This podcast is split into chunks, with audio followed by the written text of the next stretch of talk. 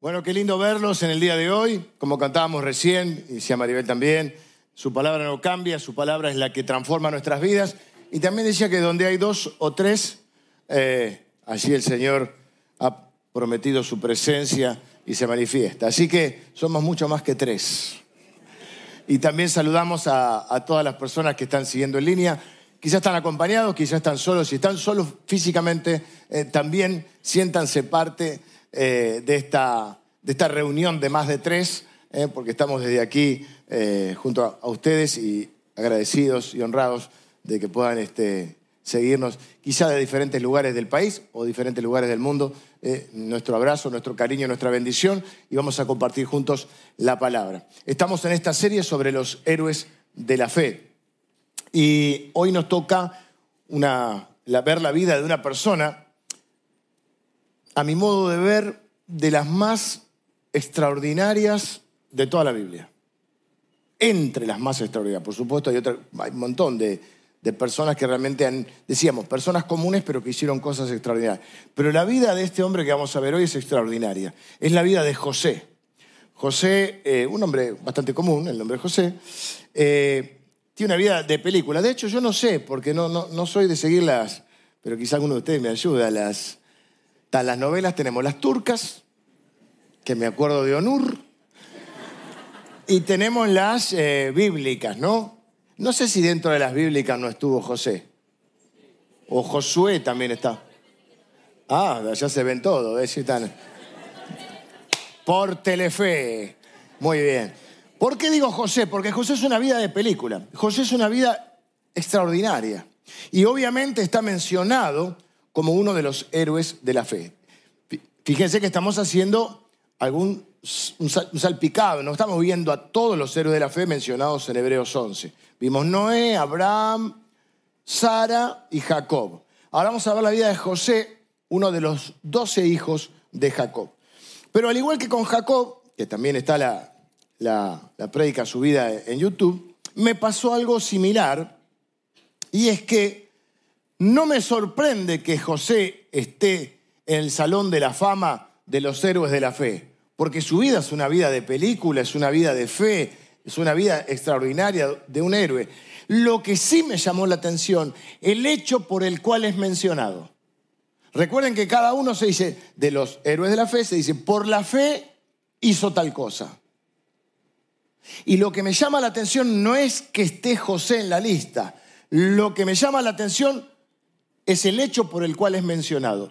De todos los hechos, porque hay un montón de hechos en la vida de José, proezas que él logró por, por, medio de la fe, dificultades que atravesó, obstáculos que superó, cómo ver cómo Dios lo usó, decir, bueno, podría estar en el Salón de la Fama por un montón de estas cosas. Sin embargo, está por algo, a mi modo de ver y a primera vista, rarísimo.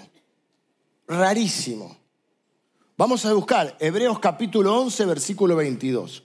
Yo no sé si ustedes lo tienen presente, lo han leído, no tienen por qué, porque para eso estamos acá, para enseñar la palabra de Dios, pero probablemente alguno de ustedes, si no lo tiene tan claro, también se sorprenda, porque algunos de ustedes yo estoy seguro que conocen algo de la vida de José. Algunos han leído toda la historia. Yo hoy voy a hacer un, te lo resumo así nomás cortito, pero quienes conocen la vida de José y quizá están pensando, por la fe José, ¿qué habrá hecho? Fíjense lo que menciona eh, Hebreos capítulo 11, versículo 22. Dice, por la fe, José, al morir, o sea, al final de su vida, igual que con Jacob, mencionó la salida de los hijos de Israel. Habría que ver salida de dónde. Yo les, les spoileo un poquito, salida de Egipto. Y dio mandamiento acerca de sus huesos. Para, para, para. Vos me estás diciendo que este es el hecho que más le estoy hablando al, autor de Hebreos que nadie sabe quién es. Este es el hecho que más te sorprendió o más destacable en la vida de José. Para el autor de Hebreos, inspirado por Dios, este es el hecho que lo coloca o que menciona, que elige mencionar. De todos los que podría haber mencionado de José, elige este, que mencionó la salida de los hijos de Israel de Egipto, Egipto lo agrego yo, pero está hablando de eso, y que dio instrucciones acerca de sus huesos. una especie de testamento. Hay mucha gente que hace testamento y está bien.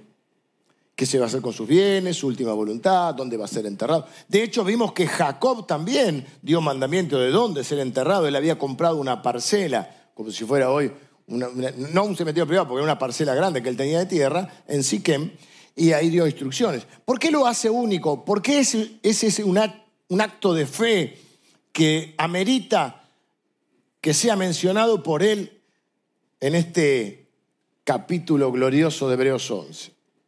Con todo lo que logró José por la fe, el hecho destacable es que menciona la salida de los hijos de Israel y que da instrucciones acerca de sus huesos. La vida de José sin duda es una de las más extraordinarias de toda la Biblia. Es tremendamente inspiradora y además es tremendamente motivadora de ver lo que Dios es capaz de hacer con un hombre. Hay varias cosas, te lo resumo así nomás. José es uno de los doce hijos de Jacob. Jacob Dios le, le cambia el nombre, le pone Israel, por lo tanto, de los doce hijos salen las doce tribus de Israel, es lo que después va a conformar la nación de Israel. Pero estamos en una época de patriarcas, previa a la conformación de Israel como nación.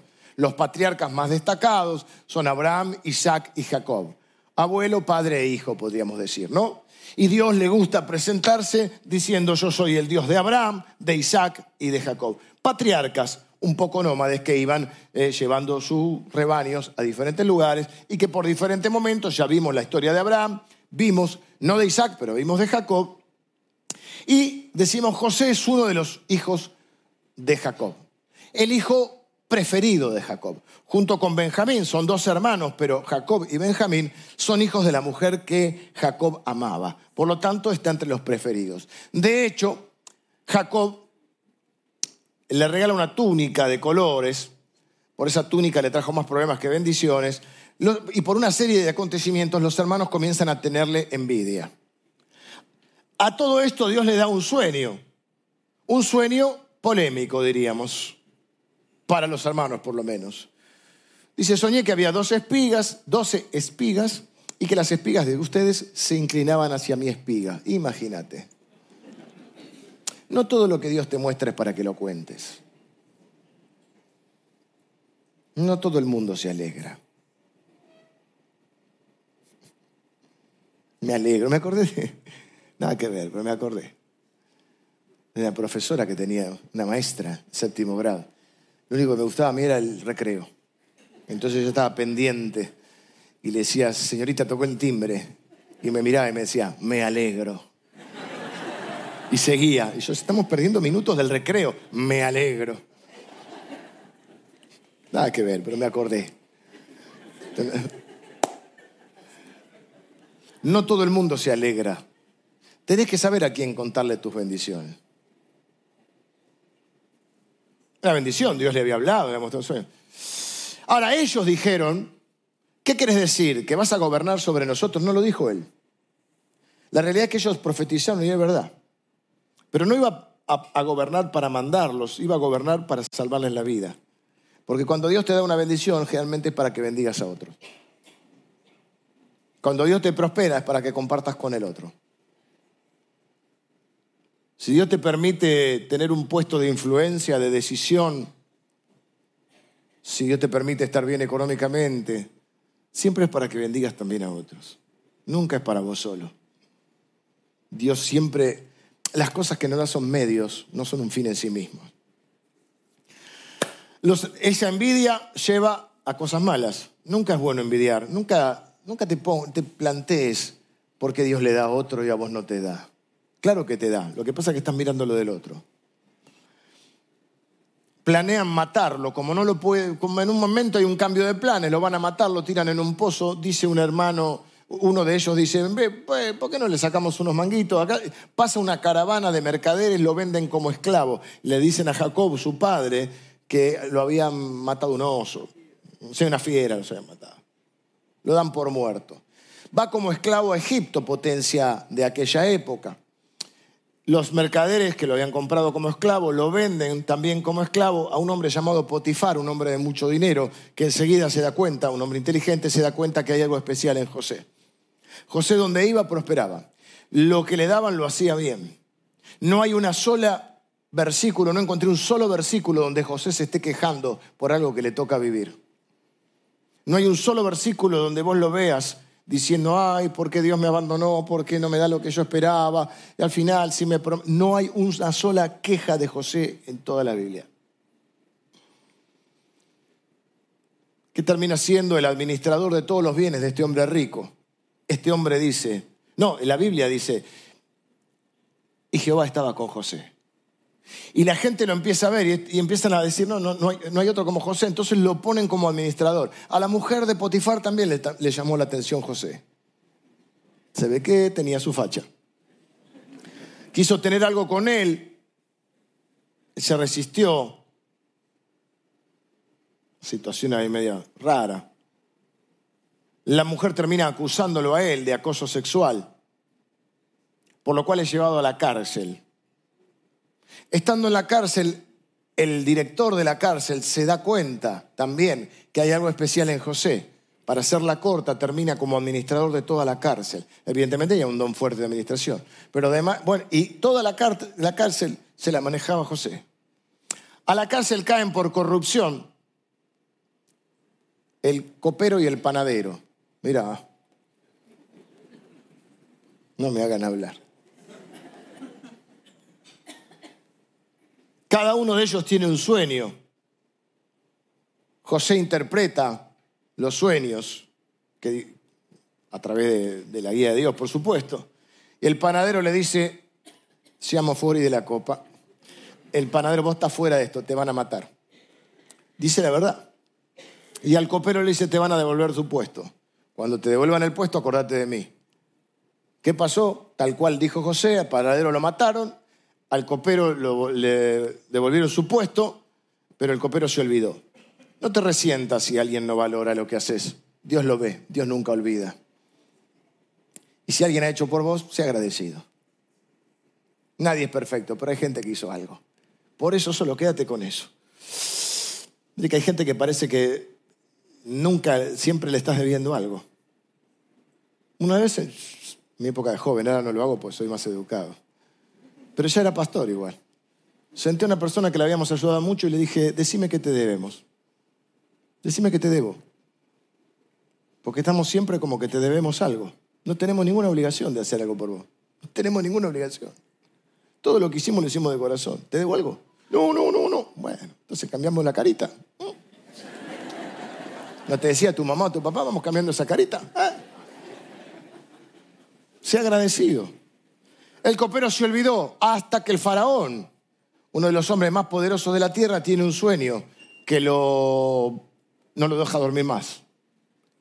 Ve siete vacas gordas, siete vacas flacas. El copero se acuerda de José. Le dice, hay uno en la cárcel que me interpretó el sueño. Lo mandan a buscar. José, delante del hombre más poderoso del mundo, le dice, no soy yo el que puede interpretar. Le dice, he oído de vos, ahora lo vamos a leer. No soy yo, es Dios. Las siete vacas gordas son siete años de abundancia. Hay que administrarlas bien porque después vienen siete años, siete vacas flacas, que son siete años de, de hambruna, de necesidad. Hay que saber administrar la abundancia. A veces Dios no nos da más porque no lo administraríamos bien. A veces se cree que hay que ser buen administrador cuando no se tiene, lo cual también. Pero a veces no es muy complicado, porque Llega el ingreso, hay que pagar esto, esto, esto, esto, ¿eh? ya está. No hay mucha vuelta. Lo difícil es administrar lo que te sobra y hacerlo bien. ¿Qué dice Faraón? ¿Dónde encontraremos a otro que, el espíritu, que tenga el espíritu que tiene este hombre? Algo detecta en él. ¿Qué termina siendo? El administrador de la, la potencia o de la civilización más importante de esos tiempos, de la civilización egipcia. ¿Quieres llamarlo primer ministro? ¿Quieres llamarlo ministro de Economía? No me hagan hablar. Lo ponen de administrador de toda la, la, primera, la abundancia, ¿no? Esos siete años de abundancia. Para prepararse para una hambruna general que iba. Que se ve que solía pasar, porque si vemos la historia, que a veces la historia se repite, Abraham por una hambruna llegó a Egipto. Luego Jacob por una hambruna llegó a Egipto. Y ahora en esta hambruna van a llegar los hermanos de José. José administra, llegan los años de dificultad y en ese momento llegan los hermanos de José, los que los habían vendido como esclavos. Todo esto se va contando en Génesis en diferentes capítulos. Por ejemplo, en el 39 nos muestra eh, entonces este primer hecho por el cual podríamos esperar que José fuese incluido como un héroe de la fe, porque resistió, podríamos decir, por la fe, capítulo 39 de Génesis, por la fe José resistió la tentación de la esposa de Potifar, que debería ser una señora atractiva. Por la fe, podríamos decir, enfrentó la injusticia de una falsa acusación. En el 40, podríamos, del capítulo 40 de Génesis, se cuenta su estadía en la prisión. Podríamos decir, por la fe, se mantuvo firme eh, frente a, la, a la injusticia de su encarcelamiento. Por la fe interpretó los sueños. En el capítulo 41 podríamos decir, por la fe se mantuvo fuerte delante del hombre más, firme en la fe, delante del hombre más importante de la tierra, que le dice en el versículo 15 y 16, dijo Faraón a José, yo he tenido un sueño y no hay quien lo interprete, mas he oído decir de ti que oyes sueños para interpretarlos. Respondió José a Faraón diciendo, no está en mí, Dios será el que da respuesta propicia a Faraón. Por la fe dio testimonio de que no era él, sino de que era Dios. Se plantó delante del hombre. Acuérdense que para los egipcios el faraón era un Dios. Él viene a decirlo, no, mirá, mirá, hay uno más grande que vos. ¿Qué decir de la fe para perdonar a sus hermanos? Llega la hambruna a la tierra. Los hermanos vienen a buscar comida porque en el único lugar donde había era Egipto. No lo reconocen, claro, ella está con toda la ropa egipcia, ya vive como un egipcio, años hace que está ahí. Pero él sí los reconoce. Hay toda una escena muy emotiva, tremenda, capítulo 44 y 45 del Génesis. Y en un momento se da a conocer a sus hermanos, se abrazan, los hermanos no sabían cómo pedir perdón, y él les dice, versículo, eh, versículo 5 de Génesis 45, no se angustien por haberme vendido aquí, porque fue para salvar vidas que Dios me envió antes que vosotros. Podríamos de hablar entonces de la, fe para interpretar lo que te toca vivir, porque no es tan importante lo que te toca vivir, sino cómo lo vas a vivir. Y para saber cómo lo vas a vivir, primero tenés que interpretarlo. Nietzsche creo que es que decía, no hay hechos, hay interpretaciones. Hay una prédica sobre esto en mi YouTube que se llama Hechos e Interpretación, una prédica mía, no sé de cuándo donde hablamos de eso. La pregunta es si vas a vivir por los hechos o vas a vivir por la interpretación que haces de los hechos. Ustedes me vendieron, eso es un hecho. Dios me trajo acá, eso es una interpretación. Es totalmente diferente. Porque si yo me quedo con el hecho, voy a decir, mis hermanos me vendieron, una porquería de hermanos, la envidia, lo que hace, y yo acá eh, como esclavo y todo lo que tuve que pasar, y la cárcel y la acusación y Potifar, y diría mi madre, y la mar en coche. Pero si vivís por la interpretación, decís, no, no, eso es lo que, esos son los medios que Dios utilizó, eso es lo que Dios permitió. La interpretación es que yo estoy acá, porque Dios me envió para salvar vidas. Está buena esa predica, búsquenla. La parte que dice en vivo, ¿no? No en los videos, en vivo. La vida de José es una de las más grandes historias de la vida. Entonces, entonces yo decía, podríamos, entonces, podría estar en el salón de la fe por resistir la tentación, por mantenerse firme en la cárcel, por pararse delante del hombre que se creía un Dios para decirle que había un Dios más grande, por perdonar a los hermanos y alimentarlos. Los hermanos se quedan ahí. A hijos, Jacob, el padre, se entera que estaba vivo, pensaba que estaba muerto. Le habían dicho eso. Se reencuentra con el padre. Pero no, la Biblia nos dice que por la fe mencionó la salida de los hijos de Israel y dio instrucciones sobre sus huesos. Muchas personas hacen testimonios. Muchas personas preparan, como corresponde, eh, herencia para, para sus hijos, si es posible, o sus nietos. Algunos tienen una parcela en un, también en un cementerio para dar instrucciones acerca de su eh, destino, entre comillas, destino de, sus restos.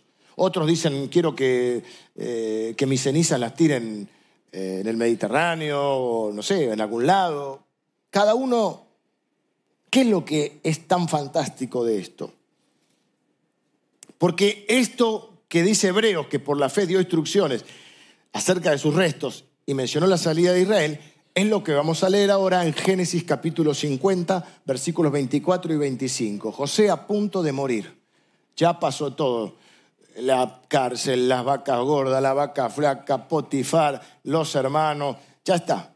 Él está a punto de morir. Y dice, y José dijo a quién? A sus hermanos, yo voy a morir, mas Dios ciertamente os visitará y os hará subir de esta tierra a la tierra que juró a Abraham, mi bisabuelo diría José, a Isaac y a Jacob. A mi bisabuelo, a mi abuelo y a mi padre les juró lo mismo, diciendo, Dios ciertamente os visitará y haréis llevar de aquí mis huesos. Hebreos 11:22 está citando esto, nos está hablando mucho más, algo mucho más profundo que instrucciones acerca de los huesos. Se trata de lo que él cree por fe que Dios va a hacer. Seguramente Dios va a venir, los va a ayudar, los va a sacar de esta tierra porque se lo prometió a mi bisabuelo Abraham, a mi abuelo Isaac, a mi padre Jacob y evidentemente me lo ha prometido a mí, es lo que dice José. Y si él lo prometió, él lo va a hacer. Jacob está profetizando. Está si esta predica podría tener un título, me acordé, mira, se me está lindo, volver al futuro. Porque la historia de Jacob empieza por el final. Porque lo primero que tuvo Jacob fue un, sueño de cómo José, José, viene ahí mi esposa siempre. Así me escucha siempre. Esta fue una declaración de fe sobre cosas que no habían sucedido porque él tenía la certeza de lo que esperaba, la convicción de lo que no podía ver. Esto era más allá de lo que él podía creer. José está tomando y creyendo por una palabra de Dios, sabiendo que Dios cumple sus promesas, algo que le había prometido a Abraham, a Isaac y a Jacob, y entonces él sabía que esto iba a suceder. ¿Dónde está la promesa puntual? Miren lo detallista que es Dios. Sé que son muchos pasajes, traten de seguirme la idea. Génesis capítulo 15 está la, la promesa que Dios le hace a Abraham. Sabemos que le habló de una tierra. Dijimos que no eran una nación, ni aún en la época de José son una nación tenían que ir a la tierra prometida, llamada Canaán, porque ahí iban a constituirse luego como una nación. Hasta ahora eran un grupo de tribus. Pero Dios le dice a Abraham, ¿eh? ten, por cierto, ten por cierto que tu descendencia morará en tierra ajena y será esclava allí. Esto era impensado cuando Abraham era un grupete, un grupete, como se dice ahora. Era un grupete y será esclava allí y será oprimida, escucha bien, 400 años. Hasta eso le indica Dios. Está hablándole a Abraham y le dice, tu descendencia morará en tierra ajena, será esclava allí y oprimida durante 400 años, más también a la nación a la cual servirán, yo juzgaré. Y después de esto saldrán con gran riqueza. Y José está hablando, profetizando del futuro, en un momento donde las circunstancias contradicen esta palabra a priori de Dios. Porque en la época de José están en tierra ajena, están morando en Egipto, pero no son esclavos, son privilegiados, son los hermanos del primer ministro. Están en una parte, una región que se llama Gosén, que es una tierra muy fértil. ¿Y qué son ellos? Pastores de ovejas. ¿Qué tienen? Ovejas. ¿Qué hacen las ovejas? Pastan, o sea, estaban en, una, estaban en un tiempo de abundancia, no eran esclavos.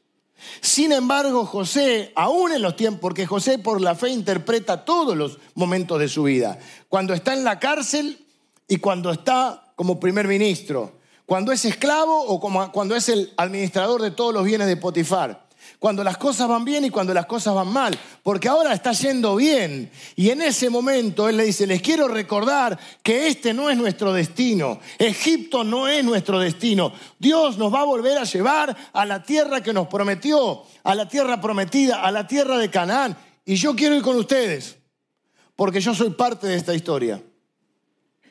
Y hace llevar sus huesos. ¿Por qué? Porque cuando muere José, José muere como egipcio, entre comillas. Es decir, él es una autoridad superior. Solo está el faraón por encima de él, que era un dios. Más se cree que podría haber habido una pirámide para José. Se podría haber incluso sido embalsamado porque era la forma en que los egipcios eh, trataban los restos mortales. Y él es enterrado con, los funerales de él son con todos los honores. Pero él dice, yo no quiero que mi destino final sea acá, de mis restos, sino que llévenme y entiérrenme en Siquem. Así que nada hacía prever, ninguna circunstancia hacía prever que ellos iban a terminar siendo esclavos. Y, y lo que está diciendo José, Dios los va a venir a visitar, Dios los va a ayudar, Dios los va a sacar de esta tierra y los va a llevar a la tierra prometida. Le está recordando el final de la historia. Le está recordando el verdadero destino. Le está recordando el propósito porque tenían que hacer que ellos, una nación, de esa nación, ¿quién iba a venir? El Señor Jesús. Fue por la fe, no por la razón, ni por las circunstancias que José les hace jurar a los hermanos que lo van a llevar con, él, que van a llevar sus huesos con él. Si Dios pudo llevarlo de primer ministro, de prisionero a primer ministro, de esclavo,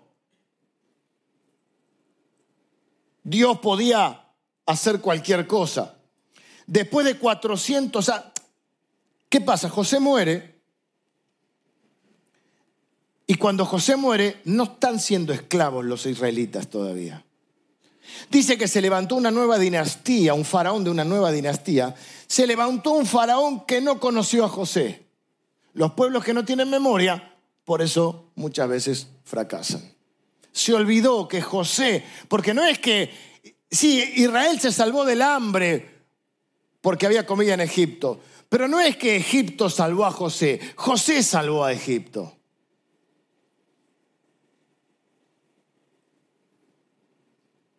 A veces decimos, tal lugar es una bendición para mí. Está bien, es verdad, hay que ser agradecido. Pero también uno tiene que vivir con la conciencia que uno es una bendición donde va. Cuando vos sabés que sos una bendición a donde vas, vos no te dejás oprimir. Porque si yo no es que Egipto es mi bendición, yo soy la bendición para Egipto. Ese trabajo no me va a oprimir porque yo soy la bendición para ese trabajo. Aparte. Pasan los años, iba a decir pasan los jugadores, pero pasan los años. 400, dice aquí, que son oprimidos. No sabemos exactamente cuántos años porque hay que ver ahí de que murió José. Dios levanta un... Son esclavos. El faraón este que se levanta dice, son muchos, nos van a hacer una revuelta, nos van a gobernar ellos, los esclaviza. Dios levanta a Moisés. Moisés va a buscar al pueblo de Israel, va a a comandar el éxodo, las plagas, eh, hasta que en un momento el faraón dice, bueno, váyanse. ¿Y cómo dijo, qué le había prometido Dios a Abraham que iban a salir con qué cosa? Con riqueza. Los paisanos dicen, nos vamos, pero no nos vamos con las manos vacías. Y dice la Biblia que salen llenos de riquezas. ¿Y qué más se llevan? Los huesos de José. Éxodo 13, 19. Dice, tomó también consigo Moisés los huesos de José, el cual había juramentado a los hijos de Israel diciendo, Dios ciertamente os visitará y haréis subir mis huesos de aquí con vosotros. Están en el medio del éxodo, están por, en medio, en medio de, la, la, partida, llevando todo. ¿Qué agarra Moisés? los huesos de José. Van a cruzar el Mar Rojo, los huesos de José. 40 años en el desierto, los huesos de José. Moisés muere, Dios lo entierra. ¿Quién lo sucede? Un hombre llamado Josué. ¿Qué dice la Biblia? Que Dios le dice, santifíquense, Dios va a hacer maravillas entre ustedes. Tienen que atravesar el, río Jordán. Atraviesan el río Jordán. ¿Qué llevan? Los huesos de José. Tienen que rodear Jericó. Siete vueltas a la ciudad. Tocar la trompeta. Van rodeando la ciudad. ¿Cómo toman la ciudad? Bueno, por una cosa sin pelear, porque Dios hace las cosas como de manera este, exótica, diríamos. Toman Jericó. ¿Qué llevan? Los huesos de José. Hasta que llegan al... Bueno, y así, y así, y así. Cada ellos llevan los huesos de José. Yo no sé si está embalsamado o no, pero llevaban los huesos de José. La cuestión es que llegan a Siquem, y dice la Biblia que Josué, Josué 24, y enterraron en Siquem los huesos de José que los hijos de Israel habían traído de Egipto en la parte del campo que Jacob compró de los hijos de Amón, de Amor, padre de Siquem, por cien piezas de dinero y fue posesión de los hijos de Josué, de José. Esto está en Josué 24, 32. José murió a la edad de 110 años. Bien. 400 años después que José muriera, más o menos, los israelitas salieron de Egipto llevando sus huesos. Durante toda la travesía llevaron los huesos de José. ¿Por qué este hecho es tan destacable? Bueno, hay varias cosas que quiero mencionar, pero estoy casi ya al final. Es el final de la historia de un hombre extraordinario. No lo veo quejarse en ningún momento. No importaran las circunstancias. Acá hay algo que tenemos que, que creo que es el centro de la cuestión es que José es un hombre de fe, un hombre de revelación y un hombre de fe. O sea, él tiene revelación, pero para que esa revelación tenga efecto sobre su vida, tiene que tener la fe para creerla. Es decir, no es solo que Dios te hable, es que le creas y que obres en consecuencia. Por eso está en la lista de los hombres de la fe, porque cada vez que recibió una palabra de Dios, él le creyó. Y Dios está acostumbrado a que la gente no le crea. Cada vez que recibió una revelación le creyó y no importó lo que le tocara vivir, no importaron las circunstancias, si la cárcel, si el pozo donde lo tiraron, si la esclavitud, si la acusación falsa, no importó lo que le tocara vivir, siempre vivió sabiendo a dónde iba porque él conocía el final de la película. Porque ¿qué es lo que había tenido él al principio? Un sueño, una visión, una revelación. Él vivió conociendo el final, porque Dios nos muestra el final, porque cuando conoces el final, sabes para dónde tienes que caminar. Dios nos muestra la meta para que sepas cómo vivir, porque es totalmente diferente cuando sabes cuál es tu destino, cuál es tu propósito, cuál es el final de tu vida. Nosotros vivimos, dice la Biblia, a la luz de la eternidad, sabiendo que en esta tierra somos peregrinos y extranjeros. No nos aferramos desesperadamente a las cosas, porque sabemos que esta no es nuestra tierra prometida.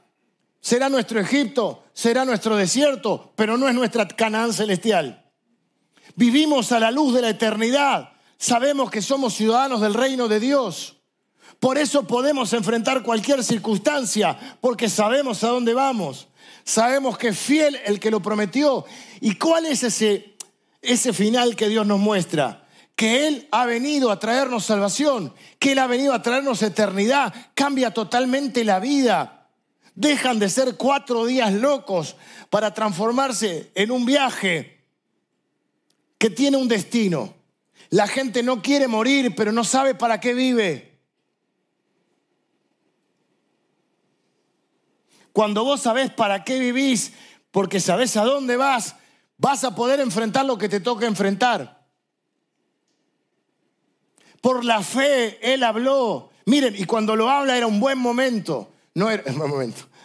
No era un momento de aflicción cuando Él menciona esto. Era impensado si estamos en un lugar bárbaro. Si acá hay abundancia, ¿quién iba a imaginar que iban a ser luego oprimidos, esclavizados? Pero lo que sabía José es que Dios le había dado una palabra, le había mostrado el final. Ahí va, hay dos finales ahí. Primero pudo afrontar todo porque él sabía que Dios lo había enviado ahí para salvar a sus hermanos. Mirá qué loco eso, ¿no? Dios le había mostrado ese sueño. Creo que a veces Dios nos muestra el final para que, dar, para que tengamos las fuerzas para enfrentar lo que nos toca. Entonces no importa la cárcel, la acusación, Potifar, la mujer, porque él sabía dónde iba. Y a veces creemos que lo que nos está, lo que estamos viviendo en ese momento es nuestro destino. Y es solo parte del camino. Nosotros tenemos un destino, una meta, un final al cual queremos llegar, o por lo menos yo quiero llegar, como llegó Jacob, que vimos el domingo pasado, como llegó José y como llegaron tantos otros. Como llegó el apóstol Pablo diciendo, he corrido la carrera, he acabado la carrera, he corrido, he peleado la buena batalla, he guardado la fe. Ahora voy a entrar a la tierra final. Ahora voy a entrar a mi destino final. Va a cambiar todo. Y resulta que uno está viviendo por las circunstancias, pero los hijos de Dios vivimos por la fe. Y por la fe interpretamos las circunstancias.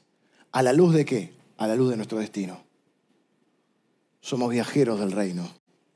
Somos peregrinos. Estamos en viaje. Lo peor que nos... Es decir, tu peor infierno puede ser alguna cosa que pases acá. Pero te está destinada una gloria eterna. Dijo Jesús, en la casa de mi Padre muchas moradas hay. No se turben ni tengan miedo, en la casa de mi Padre muchas moradas hay. Yo voy a preparar lugar para vosotros. Nada que te toque vivir en este mundo lo tenés que interpretar fuera de la fe, fuera del propósito de Dios. Vengan los músicos, camino. Dios te muestra al final del el propósito hacia donde Él te va a llevar. Y si vos le crees, entonces no importa lo que te toque vivir, vos vas a poder enfrentarlo a la luz de la fe o con los ojos de la fe. Y como siempre podrás, podrás experimentar una vez más, una y otra vez, que Dios es fiel y que Él siempre cumple tu palabra. ¿Cuál es tu situación hoy? No la sé. Quizás estás en un buen momento. José tuvo buenos momentos también aún esos momentos, interpretalos a la luz de la palabra de Dios, a la luz de la revelación de Dios. Este es un buen momento, Dios te prosperó, seguramente es para ayudar también a los demás. Dios te permitió tener una empresa, una fábrica, un comercio, hay gente a tu cargo. Seguramente Dios te bendijo para que esa gente también sea bendecida. Tenelos bien, tenelos bien. Dios te ha dado un puesto de influencia, te ha dado un puesto de decisión, te ha dado un puesto de, de responsabilidad. Úsalo para honrar a Dios y para bendecir también a las personas. No es para uno solo que Dios nos bendice. Estás en un buen momento, interprétalo a la luz de la palabra de Dios. Míralo con los ojos de la fe. Estás en un momento difícil, más parecido a, al pozo donde estaba José, o a la prisión, o a la acusación, no sé. Estás en un momento difícil. Ese no es tu destino. Eso es parte del proceso, es parte del viaje. No es tu destino definitivo. Un día todo esto va a pasar. Dios ha sido fiel y siempre lo será. No te va a desamporar dio su vida por vos, ¿qué te hace pensar que te va a dar la espalda en el momento más difícil que estás atravesando? ¿Qué es lo peor que te puede pasar en esta tierra? ¿Morir? Dice la Biblia que ni la vida, ni la muerte, ni ninguna cosa creada te podrá separar jamás del amor de Dios. Antes en todas estas cosas, dice Pablo. ¿Qué nos puede separar del amor de Dios? Tribulación, angustia, hambre, enfermedad, muerte. Antes en todas estas cosas somos más que vencedores por medio de aquel que nos amó. Así que dice, por lo cual estoy seguro de que ni la vida, ni la muerte, ni ángeles, ni principados, ni potestades, ni ninguna cosa creada me va a poder separar de su amor.